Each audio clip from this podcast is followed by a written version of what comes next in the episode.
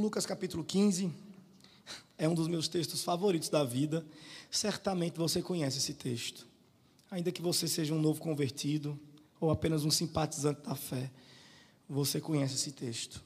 Esse texto aqui, veja bem, do versículo 1 até, até o seu final, versículo 30 e 32, ele costuma ser abordado de maneira fracionada, de modo que, sim, vocês me perdoem a tosse, eu estou saindo de uma gripe. De modo que a, a gente perde de vista o seu significado mais amplo, completo. Né? Eu acredito que esse texto aqui não poderia nunca ser abordado de maneira fracionada. Eu acho que a gente não deveria falar sobre a, a ovelha perdida, por exemplo, de maneira isolada. E daqui a um ano e meio fazer uma pregação sobre a dracma perdida. Eu não acho que isso é certo. Também não acho correto daqui a três anos vai lá e faz uma pregação sobre o filho pródigo. Porque essas três aparentes histórias diferentes, né? aparentemente são histórias diferentes, mas é a mesmíssima história. Essas três histórias que eu vou propor para vocês, que vocês aceitem como uma única história, elas foram proferidas de uma só vez, numa tacada só. Jesus não deu intervalo, tá? Então vamos encarar esse texto e chamá-lo diferente. Ao invés de chamar de a parábola da ovelha perdida, a parábola da dracma perdida, a parábola do filho perdido. Vamos chamar de é uma parábola só, tá? Vamos chamar de a parábola dos perdidos. Tá bom? E eu acredito que esse texto aqui você vai se identificar muito com ele, porque conta a nossa história, né? Ou, em melhores termos, conta a história de Deus que atravessa a gente, mas é a história de Deus. Olha como é que o texto começa. Lindo, esse começo é maravilhoso. Todos os publicanos e pecadores estavam se reunindo para ouvi-lo. Esse verso aqui, número 1 do capítulo 15, ele contém o coração do evangelho lucano. Por que é que Lucas escreveu o seu evangelho? Qual que é a grande característica do texto lucano? Qual a ideia que ele quis trazer? Qual qual pergunta ele quis responder? Veja, Lucas escreve o seu evangelho, a sua narrativa sobre o evangelho, para dizer uma grande mensagem ao mundo. Uma grande mensagem. E a grande mensagem é: Jesus é a boa ao pobre. Essa é a grande mensagem de Lucas absolutamente qualquer texto que você abrir em Lucas, ele está intencionando dizer que Jesus alcança o periférico, que Jesus alcança o escanteado, o esquecido, o menor, o pobre, que Jesus alcança o desprezado. Qualquer texto de Lucas. É, não à toa, ah, um autor que eu gosto muito, Brennan Manning, morreu recentemente, alguns anos atrás, chama o Evangelho de Lucas de o Evangelho maltrapilho. O Evangelho maltrapilho, porque aqui nos é apresentado o Jesus mais misericordioso por si. Aliás, o nome de Jesus aqui é misericórdia, seu nome é mercê. É, é esse o nome dele. É, é esse o nome dele. Então, imagine a alegria de Lucas ao escrever essa frase, para reforçar a grande ideia dele. Todos os publicanos e pecadores se reuniam para ouvi-lo. Publicano, não sei se você está familiarizado com o termo, mas o publicano, quem que era o publicano? Eram pessoas da família judaica, né? mas que eram contratados por Roma Roma foi um império importantíssimo e bem sucedido no mundo, sobretudo porque adotou medidas de domínio mais sofisticadas do que os impérios primitivos. A Síria, Babilônia, ou mesmo o Egito, com toda a sua glória, Roma conseguiu ser maior. Os, esses impérios anteriores eram impérios que, ao dominar alguma região, eles costumavam usar a ferramenta da descaracterização das pessoas. Então, quando um povo era dominado, aquele povo perdia a sua língua. aquele povo perdia seu culto, seu acesso ao culto. Eles, via de regra, é, defraudavam o templo, né? blasfemavam no templo, derrubavam o templo, para que fosse enterrado os, os, símbolos que significavam aquele povo no mundo. Portanto, as festas eram canceladas, a, a, a, como eu falei, a língua, né? a língua do povo era, era perdida, adulterada também. Às vezes, até o nome das pessoas era, era alterado. Vocês lembram do caso, por exemplo, de Sadraque, Mesaque Mesaque e Abidnego, Daniel, todos eles estavam em, em, um momento histórico ali, sob domínio de, de um império primitivo que desumanizava os seus escravos. O que isso ocasionava? Uma tristeza profunda. Salmos é repleto de canções que foram compostas na realidade do cativeiro babilônico, e essas canções falam sobre essa tristeza profunda. Eita, junto às margens da Babilônia, nos assentávamos e chorávamos então, havia uma tristeza profunda em todos os povos que eram dominados. E o que, que essa tristeza causava?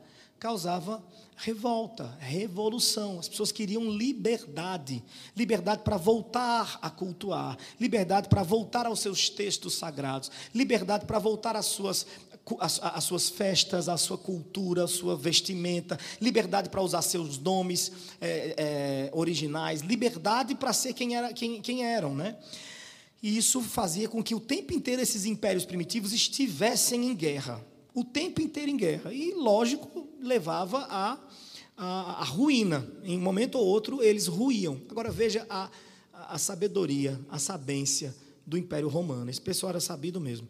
Porque eles começaram a dominar as nações sem desumanizá-las sem descaracterizar. Portanto, quando Jesus nasce, ele está vivendo num período no qual os, é, os, judeus estão debaixo do domínio do Império Romano, mas cultuam, fazem suas festas com total liberdade, usam seus nomes, comem suas comidas.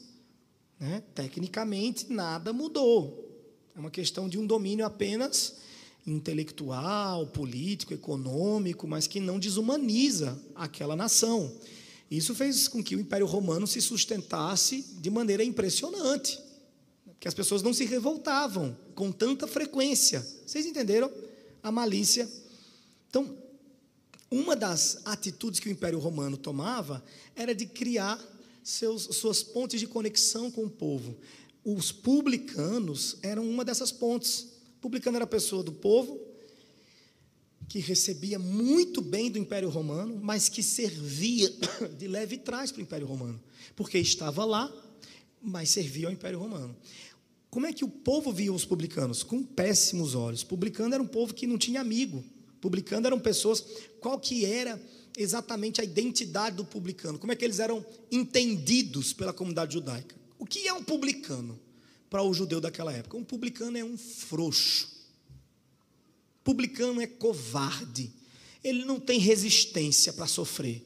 Publicano não aguentou. Quando o calo apertou, ele correu para Roma. Para servir Roma, igual um cachorrinho de Roma. E fica recolhendo impostos da gente, levando assunto nosso para Roma.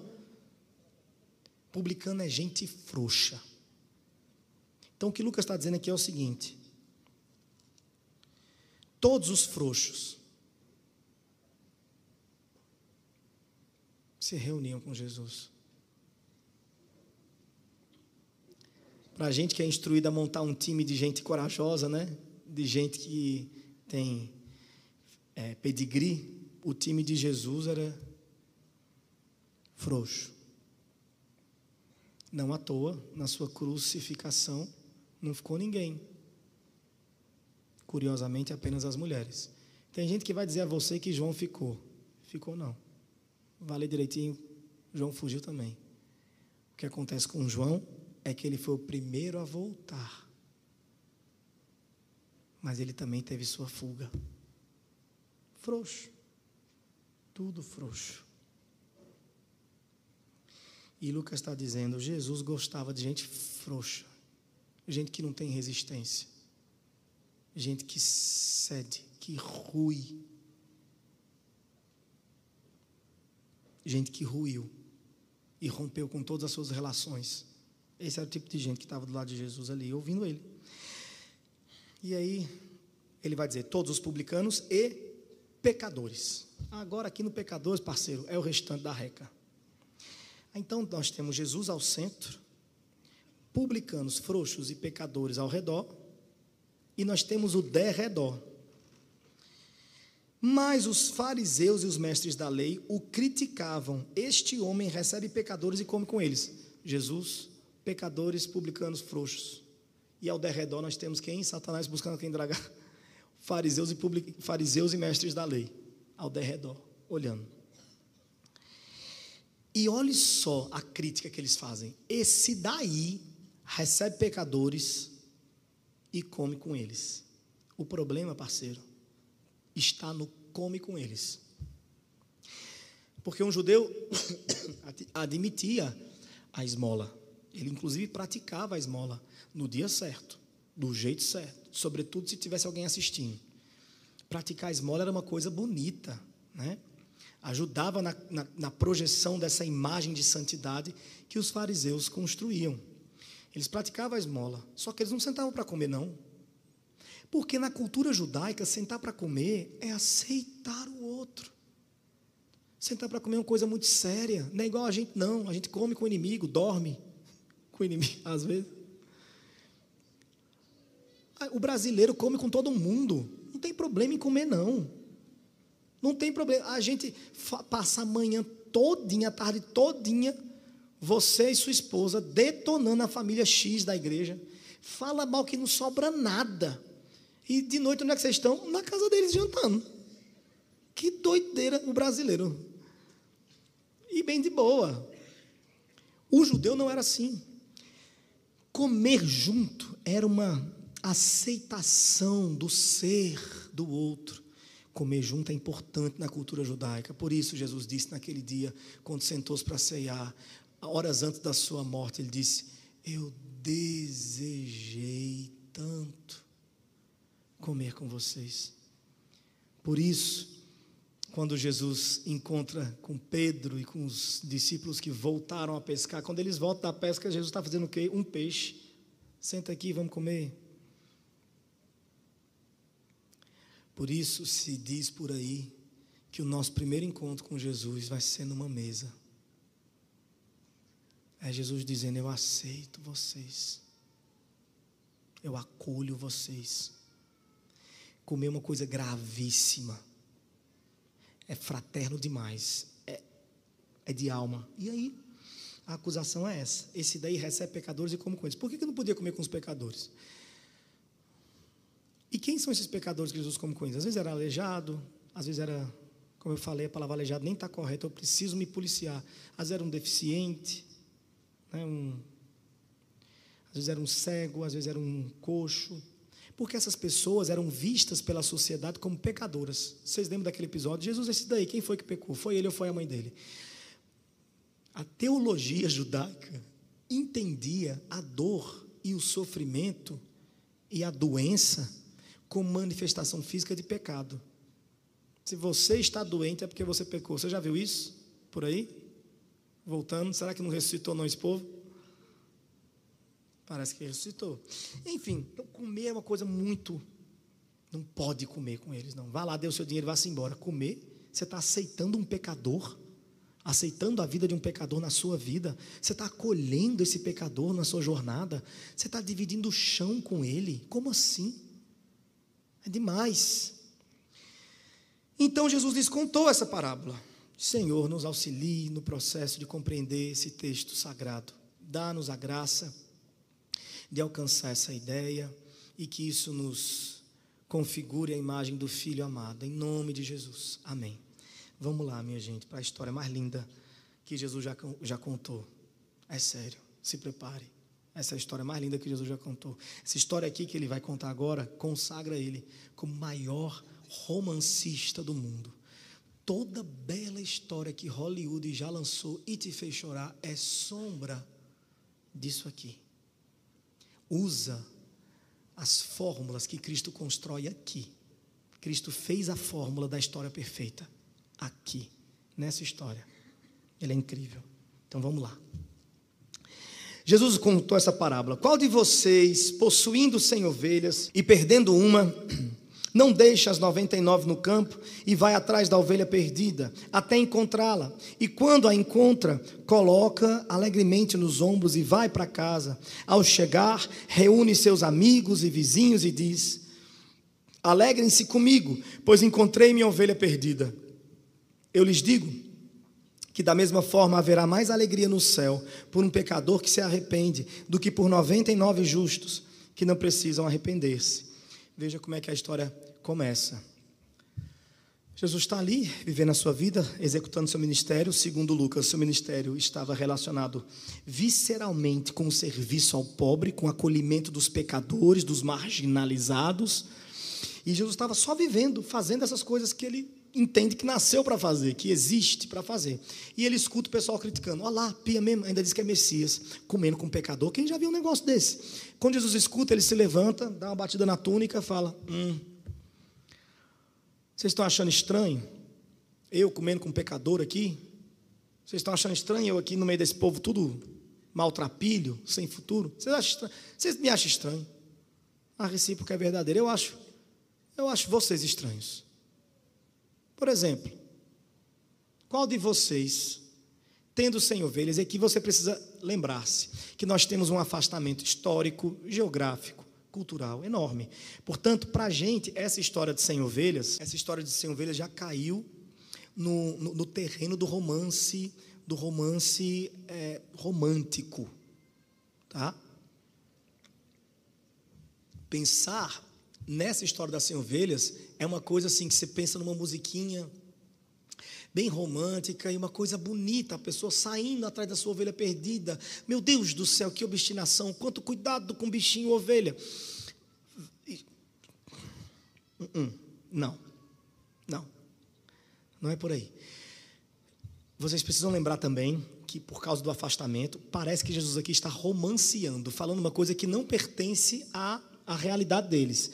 Porque quando eu falo aqui neste lugar, qual de vocês, tendo 100 ovelhas, deixando uma, é, é, perdendo uma, não vai atrás. Quando eu falo aqui, vocês levam isso para o ambiente hipotético e da, e, e da poesia, porque ninguém aqui tem 100 ovelhas, ninguém aqui nunca passou por essa situação de perder uma ovelha e ter que ir buscar. Jesus não está sendo romântico e não está sendo poético. Jesus está narrando um acontecimento corriqueiro daquelas pessoas.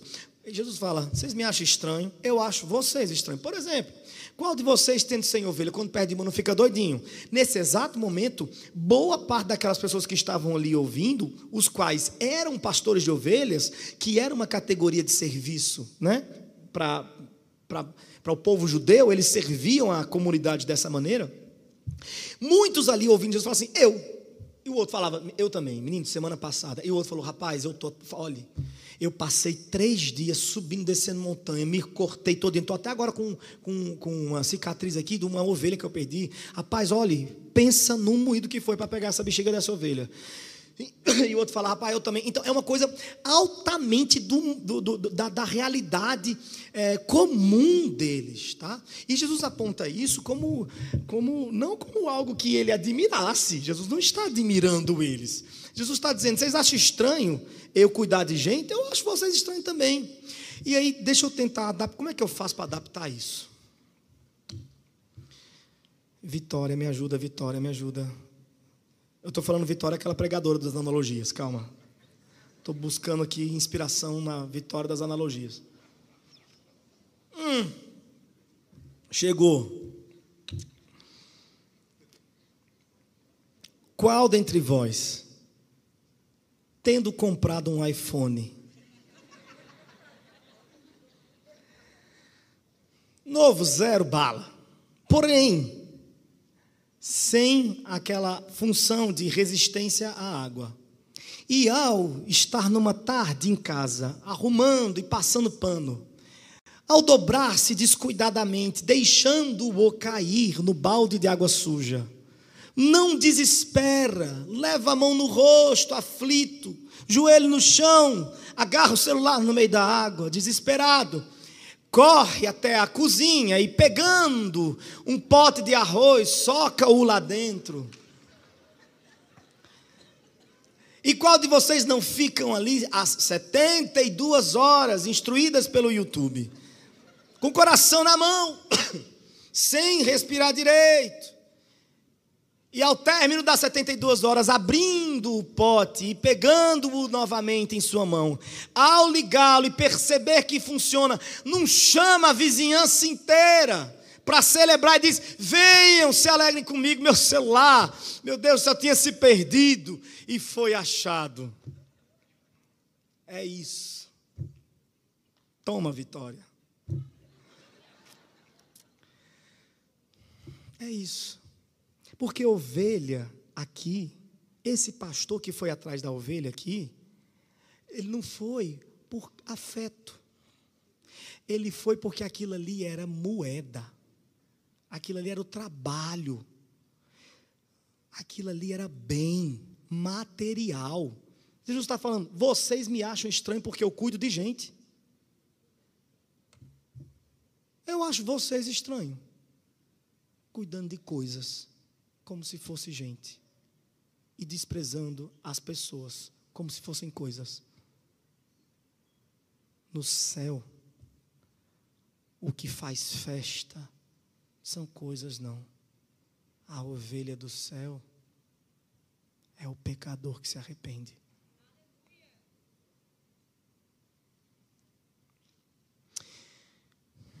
E aí ele vai dizer, esse, é, é, muito bonito quando ele fala assim, eu lhes digo que, da mesma forma, haverá mais alegria no céu por um pecador que se arrepende do que por 99 justos que não precisam arrepender-se. Fazendo referência à atitude do pastor ambicioso que cuida de coisas e não de pessoas.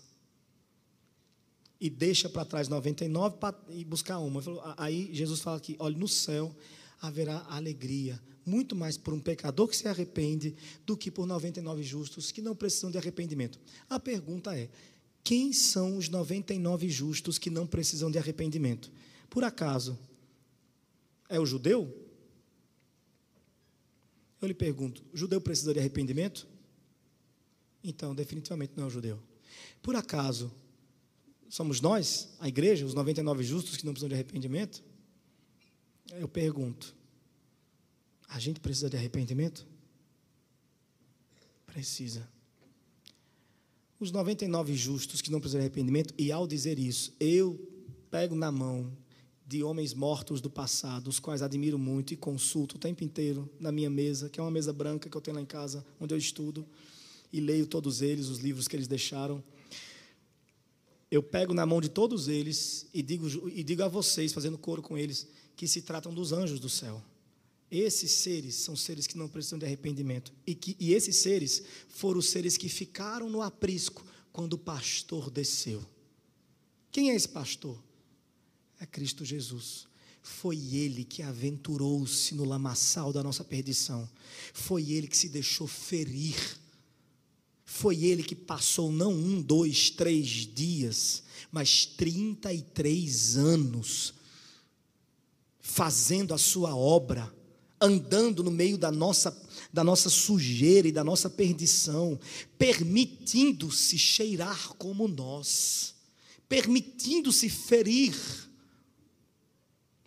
permitindo-se enfermar e até morrer, mas de maneira nenhuma desistiu enquanto não encontrou o objeto do seu amor. E ao encontrá-lo, colocou em seus ombros e retornou para o aprisco, com sua ovelha perdida nos ombros. Quem é a sua ovelha perdida? A igreja. Você, meu irmão, não vai atrás da ovelha perdida, não.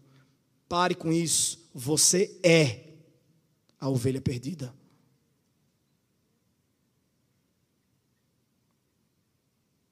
E foi você que Cristo veio buscar.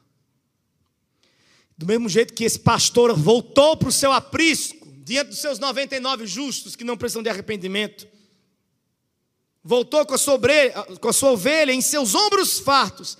Ele voltou da mesma forma como o sumo sacerdote entrava no Santíssimo Lugar, com uma couraça, escrito o nome de todas as famílias do povo judeu. Assim também nós estávamos repousando em seus ombros e voltamos com ele. Que coisa maravilhosa, a igreja de Deus é sua ovelha perdida. Cristo cumpriu a sua tarefa, foi obstinado e grande foi a festa no céu. E eis o mistério: nós estamos lá e também aqui. Isso é um paradoxo teológico, eu não tenho tempo para resolver, pastor sim resolverá para vocês no próximo domingo. Claro, muitos teólogos morreram e mataram para resolver essa questão, mas o sim tem uma resposta fácil, prática, resolve em poucos minutos. Ele vai. Ele disse que vai mandar um áudio. Vamos seguir aqui, porque a história continua. Olha o que ele vai dizer. Ou, no verso 8, ou. Esse ou aqui freia, impede que você pare. Não pare, não. Pregar até aqui e não continuar com o ou de Jesus é desrespeitar a história. A história não parou, a história continua. A história continua, ele vai recontar a mesma história ou dar continuidade a ela. Eu ainda estou na dúvida o que, é que eu falo. Se eu falo recontar ou dar continuidade. Porque é as duas coisas ao mesmo tempo. Que mistério. Simval resolve essa também depois. ou qual é a mulher que, possuindo dez dracmas, perdendo uma delas, não acende uma candeia, varre a casa e procura atentamente até encontrá-la. E quando a encontra, reúne suas amigas e vizinhas e diz: Alegrem-se comigo, pois encontrei minha moeda perdida. Eu lhes digo que, da mesma forma, há alegria na presença dos anjos de Deus por um pecador que se arrepende. A história continua e olhe que mistério. Agora ele vai voltar para o público, adaptar a história, recontá-la a partir da face de uma mulher. Eu amo meu Jesus. Eu amo meu Jesus. O desprezo que as mulheres sofriam por parte da cultura judaica machista, misógina. Esse, esse desprezo elas não experimentaram da parte de Cristo Jesus. Qual rabi jamais adaptou uma história para o universo feminino? Ah, minha gente, se preparem para se chocar. É isso. Qual mulher e é legal ver Lucas registrando isso, porque, mais uma vez, a ideia de Lucas é dizer que o evangelho chegou para o marginalizado. E um dos públicos marginalizados era a mulher. Eu posso dizer era ou eu digo é? O que, é que eu faço agora? Mulheres, me ajudem. Era, porque eu estou com o microfone na mão. Então. exatamente, exatamente.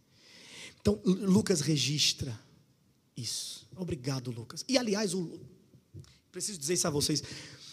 Termos o Evangelho de Lucas hoje nas mãos para estudar é um milagre, é a maior prova de que esse texto é mesmo a palavra de Deus. Ele teve poder, não apenas para inspirar santos homens, para escrevê-la, mas teve poder o bastante para sustentar sua palavra até os dias de hoje. Lucas é a prova cabal disso, de que Deus sustenta a sua palavra, a despeito do, do mundo todinho.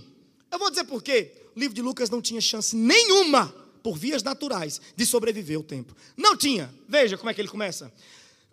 Lucas começa seu livro, pega o doido, apresentando a história de um anjo que visita uma mulher e fala diretamente com ela, uma novidade. Esse anjo que visita essa mulher e fala diretamente com ela, na cultura judaica, isso é a mesma coisa de dizer Deus falou com a mulher. O que não acontecia.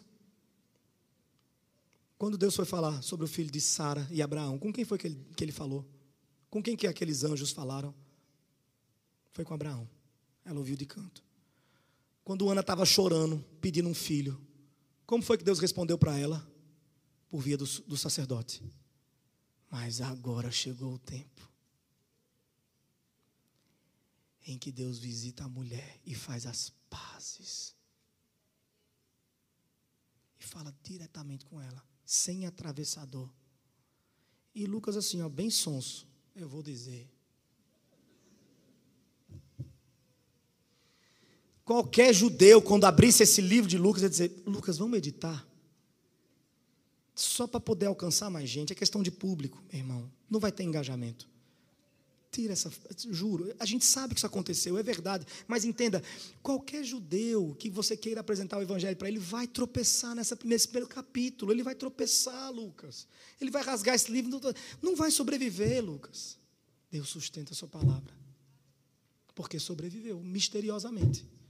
E mais do que isso, logo em seguida, ele bota duas mulheres para cantar. Gente, Lucas não existe. Ele bota duas mulheres para cantar. E ele vai piorar. Logo em seguida, ele vai pegar o sumo sacerdote, homem, vai colocá-lo em uma situação de incredulidade, registra a incredulidade de Zacarias, vai dizer que ficou inclusive mudo, e vai botar a mulher de Zacarias, o sumo sacerdote, para dar nome ao seu filho, não qualquer filho, João, o Batista. Recebeu o nome por sua mãe. Lucas, vamos meditar, parceiro, não vai rolar. É que você sabe que quem dá nome é o homem, né? Sobretudo uma família tradicional, como a família do sumo sacerdote, a gente não pode expor a vergonha. Como é que ela crê e ele não? Parece que o jogo virou, não? Como é que é isso? E Lucas, eu vou dizer. Eu vou dizer. Glória a Deus por esse livro maravilhoso. Mulheres, glória a Deus ou não glória a Deus, mulheres? E chegou aqui porque Deus é, é poderoso para sustentar a sua palavra, viu? Não teve macho escroto no mundo que conseguiu destruir com o livro de Lucas. Ele está aqui dizendo: Deus fala com as mulheres.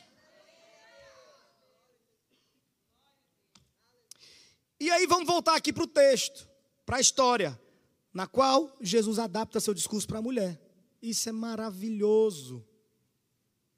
Adapta para a realidade dela. Porque eu fico até imaginando Jesus falando: qual de vocês aí, tendo 100 ovelhas, e as mulheres tudo aqui assim, hum, tudo bicho besta, é desse jeito. E a outra fala: é, mulher, meu marido, como é que pode, hein? Não pode uma ovelha sair sumida e fica doido no meio do mundo. Eita, velho, bicho besta. Fala mesmo, prega e prega. As mulheres no canto. E aí Jesus, só aqui, né, fala assim. Inclusive, queria até falar com vocês. Ou qual de vocês? Qual de vocês, mulheres? Qual é a mulher que, possuindo dez dracmas e perdendo uma delas, não acende uma candeia e vai à casa todinha para procurar? Isso aqui é, é muito curioso também, esse texto. Porque uma dracma não valia quase nada. Eu não sei muito de matemática, não sei como é, quanto é que está o dólar hoje para fazer a, o câmbio direitinho para vocês. Mas não, não, era, não, era, não chegava a 50 ou, sei lá, 100 reais. Não chegava. Essa, essa quantidade de dracmas aqui era um valor irrisório.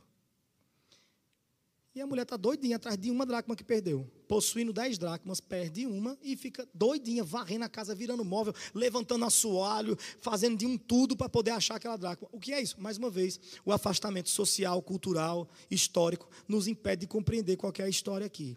Mas deixe eu, eu tentar explicar para vocês o que acontece naquela cultura quando uma jovem moça, tá? Quando o pai de uma jovem moça tinha a primeira conversa com o pai de um rapaz para organizar a possibilidade possibilidade de um matrimônio, tá? o primeiro presente que essa família entregava para essa moça, né, por via do seu pai, era um diadema de dracmas. Maravilhoso. Esse diadema de dracmas era um sinal de que estava começando a caminhar, de que ela ia dar certo na vida. Porque, coitada, para a mulher dar certo na vida naquela época era casar. E aí, como não tinha Instagram naquela época, dava 5 horas da tarde no pôr do sol, na viração do dia, era a hora dela botar o seu diademazinho, dar uma voltinha, esta ali, sonsa, na praça perto de casa. Padre, tudo bom? Tudo bom aqui, ó. Só, tudo bom? Era só para aqui, ó. Foi ontem, meu pai com rapaz. Não, não conheço não. Novinho, ele está com 83. Imagine você, essa moça acorda, isso acontecia com alguma frequência. Essa moça acorda e quando ela vai conferir o seu, o seu diadema, imagine o desespero da moça quando ela acordava de manhã, notava que o seu arco estava faltando uma, uma peça, uma dracma. Olha o desespero dela. Aqui o caso é afetivo. Aqui é afetivo. No caso da ovelha, o caso era econômico mesmo. Mas aqui é afetivo. E a mulher está desesperada, varre. E aqui, é, que coisa maravilhosa, né? Uma, uma busca minuciosa, insistente, né? E isso é uma característica, de forma genérica, falando, muito feminina. Lá em casa mesmo, eu, a minha, esposa tem essa característica né, de encontrar as coisas com, muita mais, com muito mais agilidade do que eu. Impressionante. É claro que eu estou falando em termos genéricos, nem todas as mulheres têm essa característica, assim como nem todos os homens são mais fortes. Mas, enfim, de, de forma geral, homens são mais fortes. É coisa de generalização. Mas, olha só, o que eu quero. O que eu quero chamar a atenção de vocês agora é na significação dos símbolos aqui. Quem é essa mulher na história da nossa redenção? Quem é a figura que vem depois que Cristo ascende aos céus? E quem é essa figura que vem e vem com insistência e uma busca minuciosa, rodando a terra inteira, varrendo o mundo todo, até encontrar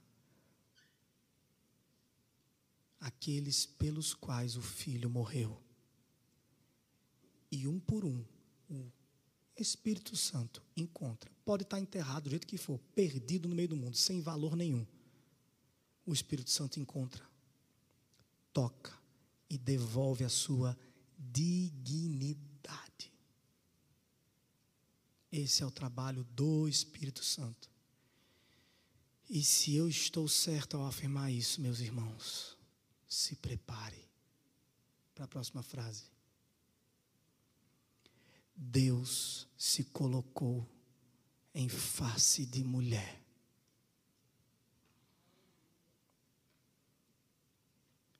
E eu sei que eu estou a um passo do abismo do liberalismo. Mas não se preocupe não, que eu sei onde eu estou. Daqui eu não me lanço não. Eu vou até onde a Bíblia diz para eu ir. Eu jamais cometeria a loucura de dizer a vocês que Deus é mulher assim como eu jamais cometeria a loucura de dizer que ele é homem. Deus é Deus. E o que há de belo no homem, sua força, sua garra, sua coragem e até sua beleza, é Deus quem oferece. E o que há de belo na mulher, sua gentileza, sua leveza, sua capacidade de buscar insistentemente um filho perdido, onde quer que ele esteja, sua capacidade de varrer a casa toda, é de Deus também. É só um dom de Deus que ele emprestou. Tudo vem dele. Deus não tem problema em se colocar em face de mulher.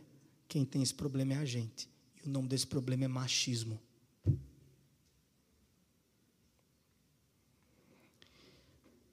Amém, irmãos? E olha o que, que o vai dizer. Eu lhes digo no verso 10: da mesma forma, a alegria, essa frase aqui vai reforçar a ideia de que as 99 que não precisam de arrependimento são os anjos do céu. Olhe. A alegria, verso 10, na presença de quem, gente? Dos anjos de Deus por um pecador que se arrepende. É a mesma história. Só que agora a gente encontra uma outra perspectiva dessa história da jornada da redenção. Nós temos a atuação do Filho, Cristo Jesus, em favor dos escolhidos. Nós temos agora a atuação do Espírito Santo. E veja que curioso. Qual é o nome que o Espírito Santo recebe no Novo Testamento? Auxiliador. Qual é o nome que a mulher recebe no Antigo Testamento? Auxiliadora. É a mesma palavra. Não é maravilhoso? Ele é muito bom em fazer história, eu falei para vocês. Mas a história não acaba, não, porque olha só, Jesus continuou, verso 11. Se Jesus continuou, você está proibido de parar. Não pare, não. Fale a história inteira. Jesus continuou. E agora, meus irmãos, a gente vai para o grande finale. Agora a gente vai para apoteose das últimas frases. Meu Deus do céu. Jesus continuou: Um homem tinha dois filhos. O mais novo disse ao seu pai: Pai, quero a minha parte da herança. Jesus acabou de começar a sua história e o público que está ouvindo já está chocado. Isso aqui, minha gente, o que eu falei para vocês sobre ele se consagrar aqui como o maior roteirista e romancista do mundo? Isso aqui é a fórmula que a Disney usa até hoje A história acabou de começar e a gente já está chorando na tela, chocado. Chocado. Procurando Nemo. Primeiro minuto de filme, morre a mãe. E depois o menino se perde. Você fala, pelo amor de Deus. Então, a Disney gosta de matar né, personagens que a gente fica afeiçoado a eles, né? Logo no começo. Rei Leão, o pai do menino morre. E assim por diante. Então, é uma fórmula. Toda boa. Eu vou, vou repetir o que eu falei no começo. Toda linda história do mundo é sombra dessa aqui a história da redenção. Ele vai continuar. Veja, a história acabou de começar. Um homem tinha dois filhos. O povo, sim, diga. Só prestando atenção, sentadinho, ouvindo a história. Vamos ouvir uma história bonita agora. O mais novo disse: Pai, me dê a parte da herança que me cabe. Nesse exato momento, o povo fez. Cara, é impressionante. Eu não sei o nome desse menino, mas. Eu já o odeio. Porque no começo da história, Jesus acaba de atingir a canela da sociedade religiosa judaica. Ele acaba de destruir o primeiro grande valor daquele povo, que é o valor da família. Para a gente pode parecer algo altamente comum um filho dizer ao seu pai: Pai, eu vou me mudar. Pai, eu não quero mais nada com o senhor, não.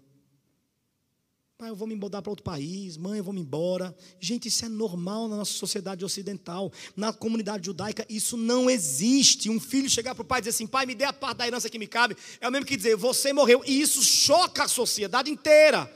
Isso não acontece, gente. Isso é um caso que choca, que vai parar no Fantástico, no jornal. É um absurdo sem precedentes. Como que alguém, um filho, chega ao seu pai e diz: Me dê a parte da minha herança, você morreu para mim. Que absurdo é esse? Acabou de destruir o nosso valor, um dos nossos valores prioritários, a família. Jogou no chão. Bom, ele vai continuar a história aqui. Eu não sei que caminho ele vai tomar, mas eu espero que esse menino pague pelo que acabou de fazer. Eu espero que esse menino encontre um final trágico, como ele merece.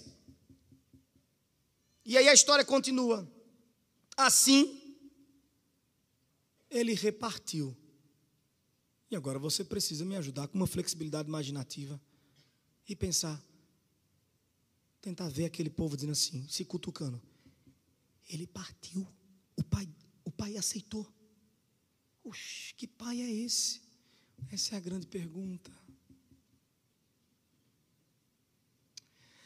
A grande pergunta desse texto é essa: que pai é esse? A grande pergunta desse texto é: que pastor é esse? A grande pergunta desse texto é: que mulher é essa com tanta mãe insistência? A grande pergunta é sobre eles, não sobre os objetos que foram encontrados. Que pai é esse? Ele repartiu. Que loucura é essa? Esse pai não existe. Ele vai falar mais, ele vai falar mais. Ah, mas esse pai não existe. E Jesus continua a história. Não muito tempo depois, o filho mais novo reuniu tudo o que tinha e foi para uma região distante. E lá desperdiçou seus bens vivendo irresponsavelmente. Aqui, meu irmão, a galera falou, fez barulho, falou: não, não, não, não, não, não, não, não. Não, não, não, não, não. Nesse exato momento, Cristo acaba de atingir não mais a canela, já foi a canela. Jesus agora atinge aqui, ó, pô, na lateral. Dói muito, os órgãos internos. Outro grande valor daquele povo. Peraí, meu amigo. Primeiro, ele rompe com a família, e agora ele vai romper com a pátria. Se tem uma coisa que judeu é, é patriota. Você precisa entender. O que está acontecendo aqui? Na família judaica daquele tempo, o que meu bisavô suava a camisa para construir, passava para o meu avô. Que suava a camisa e aumentava aquilo e passava para o meu pai.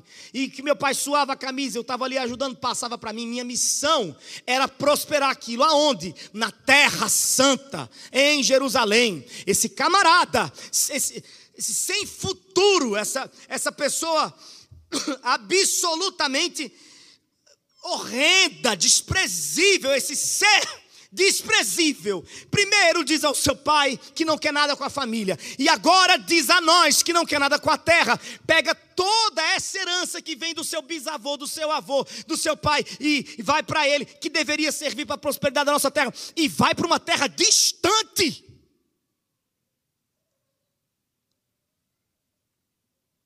E mais, desperdiça o trabalho de gerações inteiras meu Deus do céu, para onde vai essa história, por favor?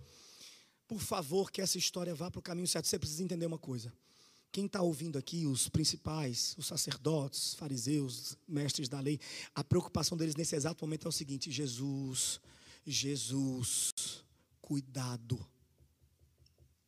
Dependendo de como você terminar essa história, você vai, você vai esfarelar com a nossa tradição inteira. Jesus por favor, tome a atitude certa com esse rapaz. Não, não redima esse rapaz na história. Não faça isso. Não acabe com a nossa tradição. Ou esse rapaz vive, ou a nossa tradição vive.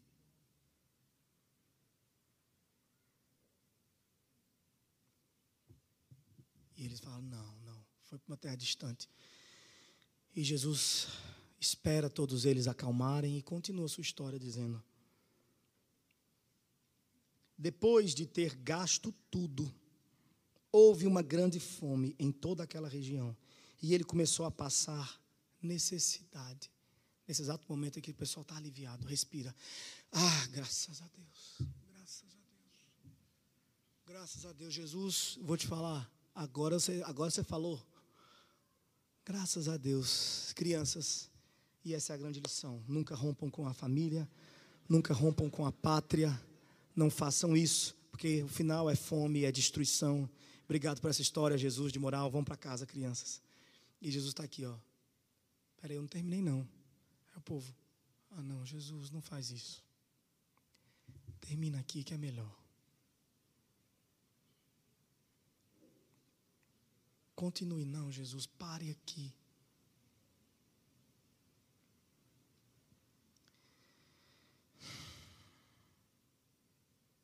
Para vocês, a próxima frase não significa muito para nós, mas a próxima frase levantou a multidão.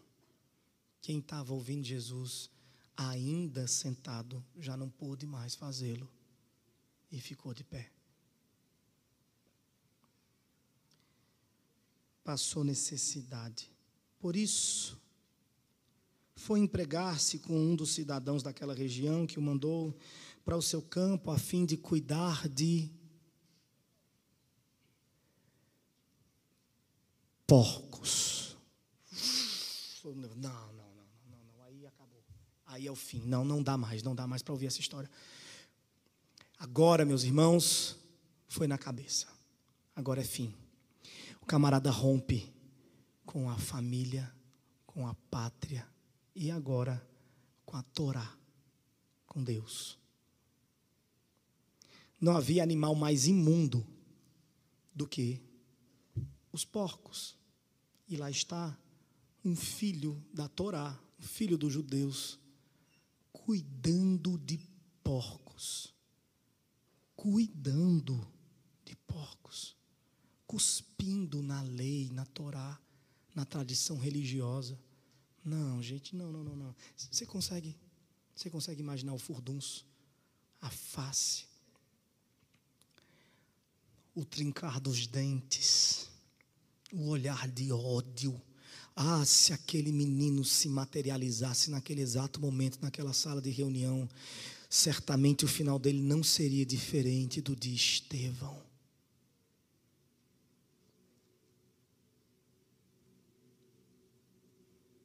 Aquele povo estava acostumado a aniquilar gente imunda e desprezível como esse jovem. Aquele povo já estava coçando a mão para pegar pedra. é, esse menino existe, me diga se ele existe, me diga se ele é real ou se ele é só uma imaginação. Por quê? Porque esse, esse menino de, despreza tudo, cospe em tudo, erra com tudo, rompe com tudo. Não existe alguém no mundo mais desprezível do que esse personagem que Jesus cria. Dostoiévski teria certamente muito que aprender com Jesus, o grande romancista. O grande romancista russo que nunca ninguém construiu personagens tão desprezíveis como Dostoiévski. Ah, Dostoiévski, você não ouviu a história do, do, do rapaz aqui, o filho pródigo. Ele cons consegue ser mais odiável do que qualquer personagem da literatura russa, mais desprezível do que todos eles. Ele desejava encher o estômago com as vargens de alfarrobeiras que os porcos comiam, mas ninguém lhe dava nada. E o povo ali torcendo, trincando o dente. Ele tem que morrer de fome, ele tem que morrer muito mal, morrido, ele tem que sofrer. Olha só o verso 17. Hum. Caindo em si, ele disse: Quantos empregados de meu pai têm comida de sobra? E eu aqui morrendo de fome. Me porei a caminho e voltarei para meu pai e lhe direi: Pai, pequei contra o céu e contra ti. Eu imagino Jesus aumentando o volume da voz, porque na minha cabeça eu estou imaginando as pessoas gritando muito: que isso é um absurdo, isso é um absurdo, blasfêmia, que absurdo. E Jesus tem que gritar mais. Eu vou voltar para o meu pai e vou dizer: Pai, pequei contra o céu e contra ti. Já não sou digno de ser chamado seu filho. Trata-me apenas como um dos seus empregados. E o povo está ali se engalfinhando diante daquela possibilidade de uma redenção. Não, não, não, não, não. Que absurdo. Deixa-me sair da história um pouquinho, deixa essa confusão acontecendo lá uns minutos. Vem para cá comigo. Eu quero fazer uma, uma breve, um, um parênteses sobre isso aqui. O parênteses é o seguinte, minha gente. Perceba esse parênteses aqui. A gente está acostumado a olhar para essa porção do texto, pensando que aqui esse menino deu certo. Chegou a hora dele. O menino deu certo. Finalmente o menino acertou.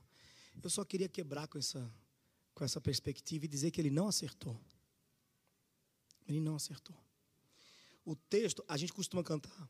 Tenho saudades do meu pai. Fazendo referência a esse texto, tenho saudades, eu vou voltar para o meu pai, tenho saudades do meu pai. Só que a gente está ignorando a história de Jesus aqui que ele está contando. O menino não teve saudades do pai dele. Diga aí que doideira. Dorme com essa. Ele teve fome. Sabe o que foi que levou ele para o pai dele? A mesma coisa que o levou para longe do pai dele: o ventre. Ele continuou sendo guiado pelo mesmo Deus, o ventre. Foi a sua necessidade, sua ambição, sua fome. E o que, que isso diz para a gente sobre a história da redenção? Diz que a gente é incapaz de acertar o rumo de casa. A gente pode chegar no lugar certo, mas a gente nunca chega do jeito certo. Porque a história da nossa redenção não é a história de como nós concatenamos inteligentemente as categorias certas e entendemos o que era melhor para nós. E escolhemos a melhor coisa de maneira muito autônoma e muito inteligente. A história da nossa redenção é a história de como Deus nos recebe a despeito de nós, nossa tolice, nossa ambição, nossas fomes, nossas necessidades, nossos erros, nossas falhas. Deus é maravilhoso, misericordioso e gracioso o bastante para nos receber, mesmo quando tomamos o caminho errado e, na verdade, sempre o tomamos. Você veio aqui na igreja, por exemplo. O que foi que ele trouxe aqui? Foi o entendimento correto de que você era um pecador, desgramado, sem nenhum tipo de juízo na, na telha? O que ele trouxe aqui foi uma compreensão clara e absoluta de que você precisa de Deus e que Deus é santo e que, enfim, Cristo morreu para ser esse sacrifício perfeito, substitutivo, para fazer essa, essa propiciação em favor dos nossos pecados. Foi isso que te trouxe aqui? Você veio para cá porque você teve fome. Você veio para cá porque você não tinha dinheiro mais. Você veio para cá porque sua família estava quebrada, porque você ficou doente. Foi o seu ventre que te trouxe aqui. E Cristo, ou melhor dizendo, o Evangelho, nunca prometeu encher seu bucho. Ele prometeu salvar sua alma. E quando você chega aqui pensando que o seu problema é a fome, você descobre que seu problema era inimizade com Deus. E encontra em Cristo paz. E a fome vai embora. A sede nunca mais. O poço está aposentado. Você está satisfeito, doente ou saudável, rico ou pobre, popular ou cancelado, você tem paz com Deus e pode tudo isso sem se angustiar de forma nenhuma. Amém, irmãos? Vamos voltar para a história, para aquela bagunça. Vamos voltar para lá. E aí estava todo mundo agoniado.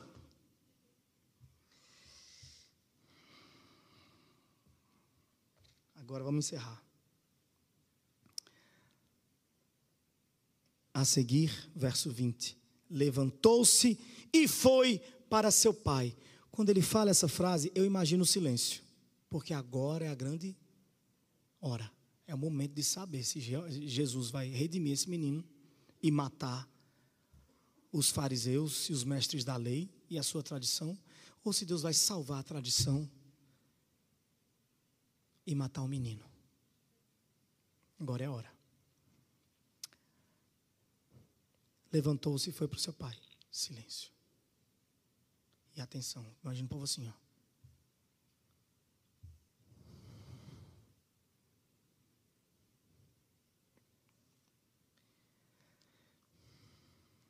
Estando ainda longe,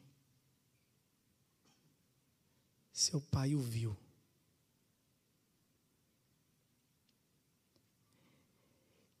e cheio de compaixão, gritaria, gritaria. Cheio de compaixão, correu para o seu filho e o abraçou e o beijou. Olha, é, é, aqui no português fica tão pobre essa cena apoteótica, não tem nada que se compare a isso, no cinema nem em lugar nenhum da literatura, não tem nada. Meu Deus, Jesus colocou um velho de cabelo branco para correr numa estrada atrás de um filho desprezível que humilhante, que degradante. E aí, o texto aqui em português vai dizer o seguinte: Jesus vai dizer o seguinte, e aí, vendo ele de longe, correu e o abraçou e o beijou. É tão pobre isso, não, não, não contempla, não contempla o termo hebraico, grego, desculpe, hebraico, calma, grego. Não contempla, não contempla. Porque o termo aqui usado, veja bem, que para a gente está traduzido como o beijou, abraçou e o beijou, o termo seria melhor traduzido pelo seguinte: eu vou dizer como é a melhor tradução. Ele abraçou e o cobriu de beijos. Você não, não, não dá para entender esse termo. Só entende essa palavra, esse termo, que aqui está traduzido simplesmente como beijou. Você só vai entender, ou só entende quem um dia esteve na porta de uma UTI de mãos suadas e trêmulas, andando de um lado para o outro na porta da UTI, esperando por notícias do seu filho que está lá dentro, num processo delicado de cirurgia que pode e tem muitas chances de o levar à morte.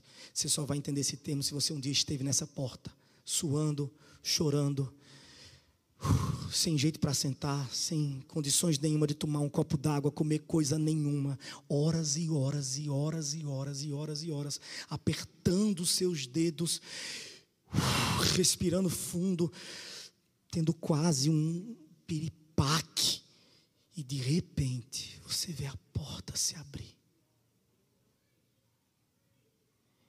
E vem alguém empurrando uma maca. E ali está seu filho vivo.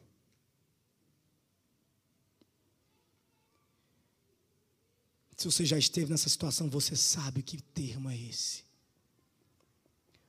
É beijo que não conhece o que é bochecha, nem o que é testa, nem o que é olho, nem o que é nariz. É beijo que o cobre completamente. É um desespero. Na verdade, é a esperança nascida outra vez, porque desespero é o contrário de esperança. Desespero é a morte da esperança. Desespero é sem esperança alguma. Mas aqui é a esperança ressuscitada. A esperança na forma física de um beijo molhado, de centenas de beijos.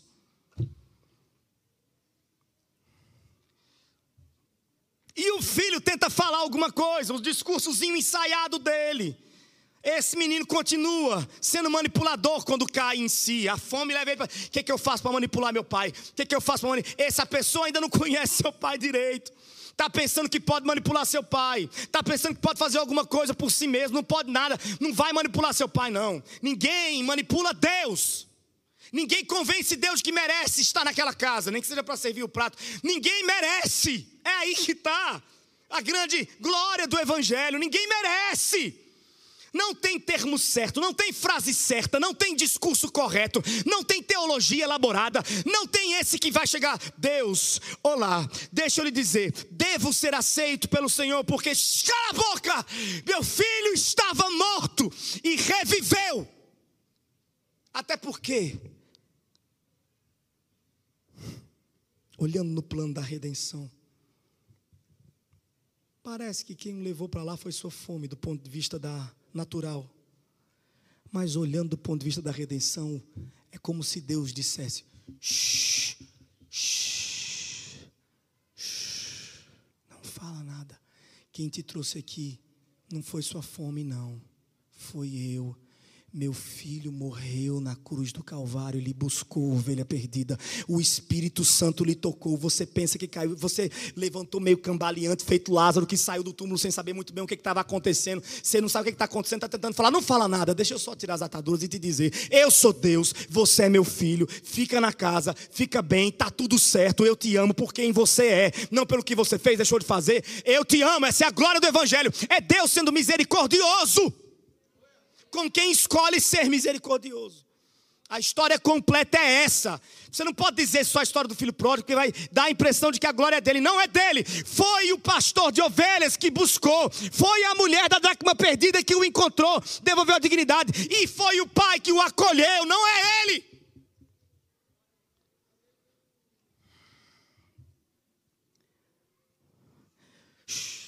E o pai para o discurso do menino no meio, porque não está nem aí para o que a pessoa tem para dizer, não importa. E diz: Vai para os seus servos, depressa, tragam a melhor roupa e vistam nele, coloquem um anel no seu dedo, calçados em seus pés, tragam um novilho gordo e matem-no. Vamos fazer uma festa e alegrarmos. A próxima frase é a frase que o consagra como maior romancista. Porque o meu filho, porque este meu filho estava morto e voltou à vida fazendo referência à dracma, que estava enterrada e foi devolvida à sua dignidade. Estava perdido e foi achado, fazendo referência à ovelha perdida. E dessa forma ele amarra de laço e diz: Faz melhor.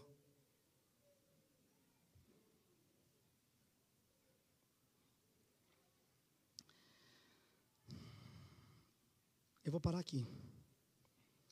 Eu não vou comentar sobre o filho mais velho, não. E sua atitude. Prepotente de ficar na porta, regulando quem entra e quem sai da mesa de Deus. Eu só quero lhe dizer que saia desse lugar. Se você insiste ainda em ficar como filho mais velho do lado de fora, dizendo quem entra e quem sai, homem, vá-se embora dançar até o chão. Vá-se embora comer até dar uma dor na barriga. Vá-se embora dar risada das piadas do povo. Vá celebrar, fazer uma ciranda. Bota um candeeiro para tocar. Tudo bom?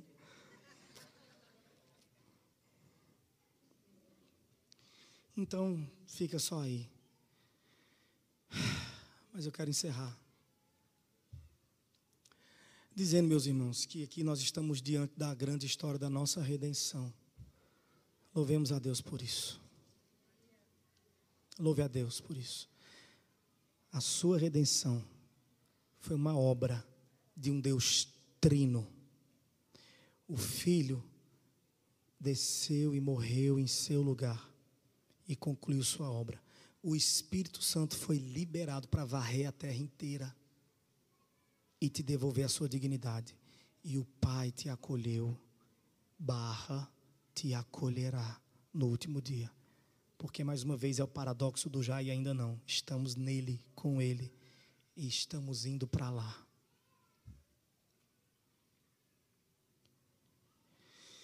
Essa história é contada